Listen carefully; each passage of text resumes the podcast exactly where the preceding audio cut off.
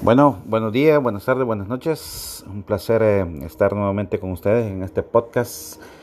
Mi nombre es Juan Maradiaga y hoy eh, vamos a hablar acerca de los seis pecados de Fabián Coito como seleccionador de nuestra querida H, de la H de Honduras. Vamos a ello.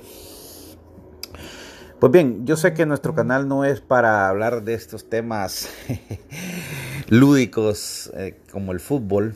Em, más bien, pues hemos conversado temas de estrategia, de recursos humanos, de em, empresariales, temas empresariales. Pero yo creo que em, como buen hondureño, el cual nos gusta eh, y tenemos básicamente eh, nuestro principal hobby es el fútbol, pues yo creo que siempre es bueno hacer este tipo de análisis para dar luces, ¿verdad? Para dar luces y, a veces nos, nos creemos directores técnicos, ¿verdad? Pero eh, yo creo que siempre es bueno opinar sobre estos temas y, pues bueno, por ahí hicimos un análisis de estos eh, pecadillos que ha cometido el señor Coito al frente de nuestra selección. En este momento eh, nuestra selección está en séptimo lugar. Eh, básicamente estamos atrás de selecciones como Estados Unidos, México y Costa Rica. Podemos decir que eso es normal, normal, ¿verdad? Que estos son los equipos a vencer en el área. Pero lo triste acá es que estamos atrás de Canadá, Panamá y El Salvador, que se ha colado ahí. En este momento estamos en el séptimo lugar. Entonces, eh, es complicado. Todavía nos faltan eh, dos partidos de esta fecha FIFA. El domingo vamos a jugar en el Azteca contra México. Mm, tremendo. Los mexicanos llegan un poquito desesperados porque empataron su partido. Por lo tanto, quieren en el Azteca dar, dar un golpe de autoridad. Y bueno, en este momento le toca Honduras. Entonces el domingo vamos a ver cómo nos va. Nos va, ¿verdad? Y en la próxima semana, pues nos toca jugar nuevamente. Entonces, eh, el primer pecado para mí, el primer pecado que ha cometido el señor Coito es eh, el partido contra El Salvador. Fue mal planificado. Él creyó que lo había planificado bien eh, y pareció que la selección hondureña se conformó con el empate. Como que si El Salvador eh, aunque yo sé que estaba jugando en casa, pero el partido se vio a todas leguas que, que se podía ganar. Entonces fue una mala planificación, ¿verdad? Em, digamos que jugó con el equipo B y poniendo a un equipo alterno, como descansando, porque la siguiente semana se jugaba con Estados Unidos. Craso error. Obviamente en el primer tiempo contra el, eh, contra Estados Unidos eh, se jugó muy bien, realmente. Eh, y todo el mundo le estaba dando la razón, pero bueno, ahí ya sabemos la historia. Entonces el primer pecado es una mala preparación contra el partido de El Salvador, en El Salvador. El pecado número dos, eh, los cambios innecesarios precisamente en el siguiente partido contra Estados Unidos. Se estaba ganando, se estaba ganando el partido y hizo tres cambios en el medio tiempo. Y eso fue tremendo, tremendo. Eh, terminamos perdiendo por goleada en ese partido.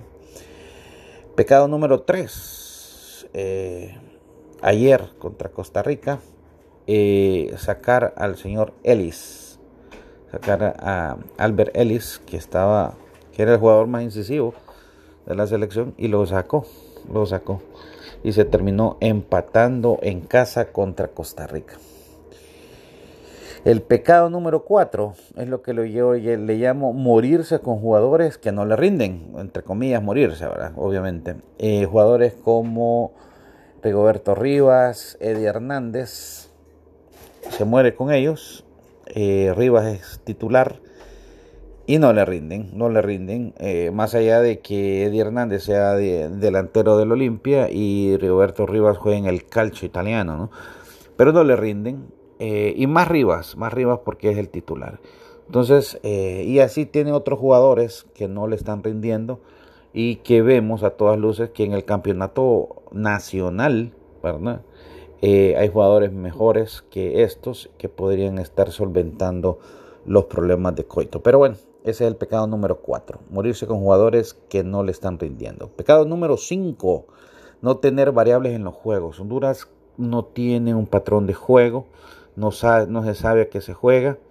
Eh, ayer, precisamente contra Costa Rica, donde que se miraba a todas luces, gente que no sabe nada de fútbol, se sabía que tenía que ser las bandas, ganar la banda y centrar. En primer lugar, lastimosamente no se tenía un delantero cazagoles ahí. Eh, y precisamente creo que por eso metió a Eddie Hernández, pero saca a Ellis, saca Ellis. Entonces em, se ve que Honduras no tiene variables, no tiene variables eh, y eso le, se le ve y es evidente en cada partido, ¿verdad?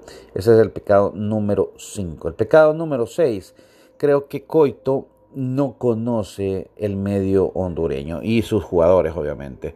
Hay jugadores en Liga Nacional y eso que yo soy un, eh, uno de los principales críticos de nuestra Liga Nacional. Para mí nuestra Liga Nacional es una liga amateur en comparación de otras, obviamente, ¿verdad? Eh, pero hay jugadores en la Liga Nacional que podrían ser titulares perfectamente en esta selección. Por ejemplo, digamos, ¿quién, sé, ¿quién es más? Si Benson o Eddie Hernández.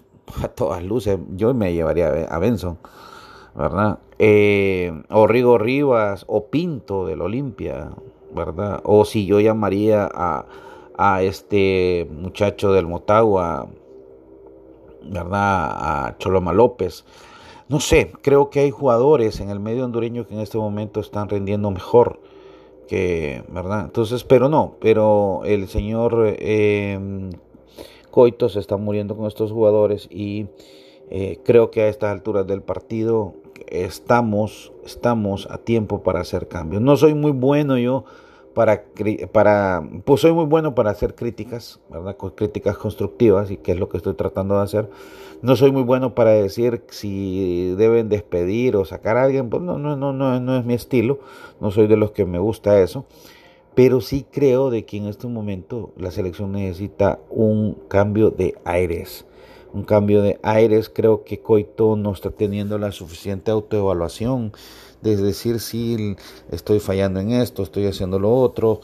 Eh, no, eh, para él, por ejemplo, el partido contra Costa Rica, su gran conclusión es que se puede ganar, que se puede hacer algo más. Por supuesto que sí. Pero no tiene una autoevaluación para decir, eh, voy a hacer cambios radicales, voy a ver qué hago aquí, qué hago acá. No, no se ve que está, que está mm, entendiendo de que tiene un problema. Entonces creo que, eh, señores de la Federación de Fútbol, creo que es un momento de hacer un análisis eh, para hacer los cambios pertinentes en este momento en la selección. Así que eh, eso era básicamente lo que quería presentarles. Para mí, los seis pecados actuales que está cometiendo nuestro seleccionador, nuestra selección de Honduras y en la eliminatoria. Así que eh, ahí les dejo eh, en sus comentarios, pues pueden agregar más eh, cuestiones que se me estén escapando, pero eso es lo que les quería apuntar. Para mí es un placer, mi nombre es Juan Maradiaga. cualquier comentario o algo me lo pueden hacer a mi WhatsApp 94710696 y me pueden encontrar en las redes sociales. Buenas tardes, buenas noches, buenos días. Nos estamos checando.